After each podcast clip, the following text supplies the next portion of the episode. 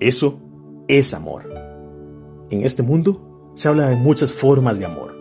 Los medios y la publicidad nos venden una idea muy comercial y muchas veces vacía.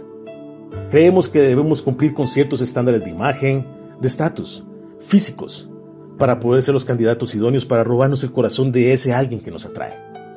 Este tema ha generado la publicación de muchos libros a nivel mundial con consejos, puntos de vista, entre otros. Y es que todo esto que he mencionado sí es parte de, pero está vacío si no existe en esto la verdadera esencia del amor.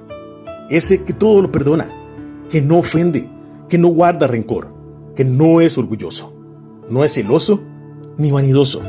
Sí, suena maravilloso y perfecto, ¿verdad? Y es que así lo es. Al conocerlo, te completa, te da plenitud. Y no necesitas de nada o nadie para ser feliz, porque con Él lo tenés todo y más. Y así, el verdadero amor te lleva más allá de lo que imaginas y aprendes a compartirlo genuina y transparentemente con todos. Él caminó en esta tierra hace más de dos mil años, dejando en una cruz la mayor muestra de amor que ha existido y existirá. ¿Y vos? ¿Ya lo conoces?